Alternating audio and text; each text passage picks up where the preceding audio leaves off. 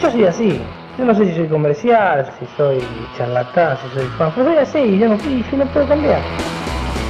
Oscar Natalio Bonavena, boxeador, campeón sudamericano de peso pesado. Había nacido el 25 de septiembre de 1942 en el barrio porteño de Parque Patricios. De la quema al Madison Square Garden de Nueva York. El 7 de diciembre de 1970 combatía con Muhammad Ali. From South America, he's wearing blue trunks. He weighs 204, the heavyweight champion of South America, Oscar Ringo Bonavena. Podría llegar a ser tu última pelea. No sé. La verdad no sé, no sé por qué. No sé lo que voy a ganar, no sé cómo va a salir la pelea, no sé el papel que voy a hacer de arriba, no sé cómo voy a quedar ante el público. Eh, Pues sabes, haciendo un buen papel con Clay, queda bien con todo el mundo, si guapias queda bien con todo el mundo. Si yo lo llego a tirar y no sabe cómo cambian, la- cambian los papeles arriba del ring, eh, a mí quién me toca. Ringo perdería por nocaut técnico en el último round, pero alcanzaría el sueño de su vida, pelear con el mejor entre los mejores. En un remolino de medios de prensa y fanáticos por un día, Bonavena vencía a Ali en la batalla de palabras. Le decía a un negro, como era Muhammad Ali, que reivindicaba su negritud, que le habían quitado la corona, lo habían condenado a la cárcel por negarse a combatir en Vietnam. Ezequiel Fernández Moore, autor del libro Díganme Ringo.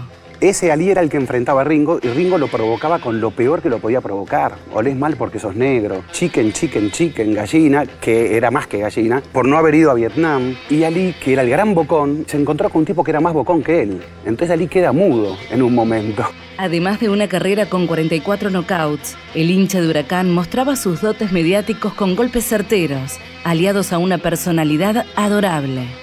Ringo era tapa de crónica los domingos, 800.000 ejemplares, por ejemplo, llevándole papel higiénico al rival de turno, diciendo te lo doy ahora porque lo vas a necesitar en el ring, le decía el papel higiénico, le llevaba flores para tu entierro. Ringo se mezclaba con Pepe Biondi en un memorable capítulo emitido en 1967, en épocas en que el cómico lograba más de 60 puntos de rating. En esta noche de mi festejo yo quería presentar un nombre aquí, pero un nombre de pegada. Y entonces voy a presentar a Ringo Bonavena. Dígame una cosa, ¿esta voz es natural o le un gesto de flauta? Y si quiere bronca conmigo, dígame dónde está que no lo encuentro y lo desafío a una pelea limpia. Mirá, una pelea limpia, primero bañate y decime dónde está que te voy a buscar. Este número con la vocecita que tiene debe ser más chiquito que Mancilla. Una vez que le había encontrado el gusto a la popularidad, Ringo se toparía con lo peor. Ni sus knockouts, ni sus sonrisas demoledoras detendrían su muerte el 22 de mayo de 1976 en Reno, Nevada. Ringo nació en Buenos Aires, era muy amigo de las luces de Buenos Aires. Los boxeadores en general llegan del interior. Ringo era un gran bocón y el final es estúpido para un tipo que era tan vivo. Creo que extendió los dominios de Parque Patricios a la casa del mafioso y no era Parque Patricios. Ezequiel Fernández Moore. Le interesó el negocio del mafioso, que era el prostíbulo mayor del mundo, ahí en Reno, en Nevada, Estados Unidos, salas de juegos, y además empezó a seducir a la mujer del mafioso, que también era mafiosa, Sally Conforte. Y Ringo, como era en el boxeo, fue con el pecho descubierto a provocar de vuelta al mafioso y lo mataron de un balazo en el pecho, a los 33 años, en el 1976, dos meses después del golpe de Estado.